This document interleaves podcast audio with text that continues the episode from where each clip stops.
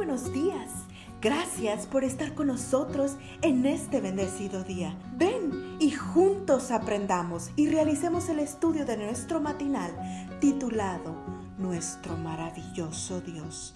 Te invitamos a recorrer con nosotros las promesas que el Señor tiene para ti el día de hoy. Muy buenos días, gracias por estar con nosotros en este nuevo día 11 de marzo del 2022. No es como comienzas, es el título de nuestra devoción matutina para este día. La lectura bíblica se encuentra en 2 de Timoteo 4, 9 al 11.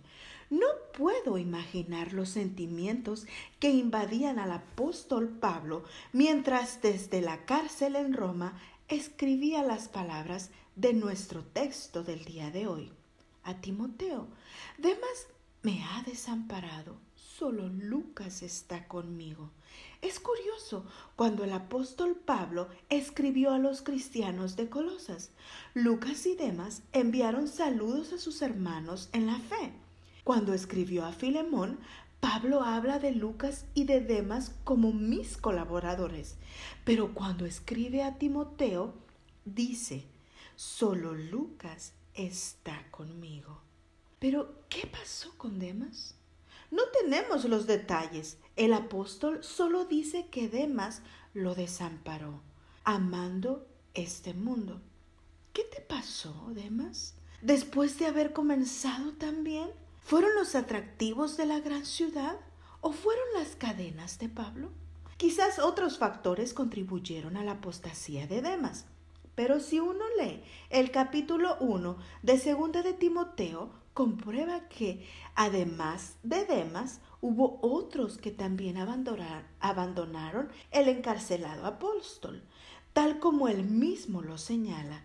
Ya sabes que me abandonaron todos los que están en Asia, entre ellos Fígelo y Hermógenes? Al parecer, esas cadenas estaban avergonzando a algunos. Por supuesto, no a Lucas, quien se mantuvo al lado del anciano apóstol hasta el final, y tampoco a Onesíforo, porque este fiel siervo de Dios, el apóstol, escribe, Tenga el Señor misericordia de la casa de Onesíforo, porque muchas veces me confortó y no se avergonzó de mis cadenas, sino que cuando estuvo en Roma me buscó solícitamente y me halló. Y si hay algo que nos enseña la triste experiencia de Demas, y de quienes desertaron en la hora difícil es que en la carrera cristiana no es suficiente comenzar bien.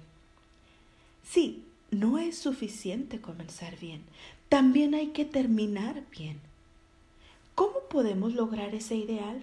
He aquí una fórmula imbatible para, en primer lugar, no nos avergoncemos de la cruz de Cristo.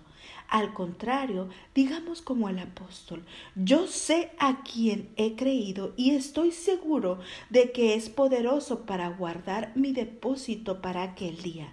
En segundo lugar, despojemos de todo peso y del pecado que nos asedia y corramos con paciencia la carrera que tenemos por delante puestos los ojos en Jesús, cuán diferente habría sido tu final si en lugar de poner tus ojos en el mundo, los hubieras puesto en Jesús, el autor y consumador de nuestra fe. Padre Celestial, al igual que el apóstol Pablo, hoy quiero gloriarme en la cruz de Cristo y con tu poder tener ojos solo para Él. Solo así podré culminar victoriosamente la carrera de la fe. Amén. Gracias por estar con nosotros. Dios te bendiga. Es un privilegio que sigas acompañándonos cada día.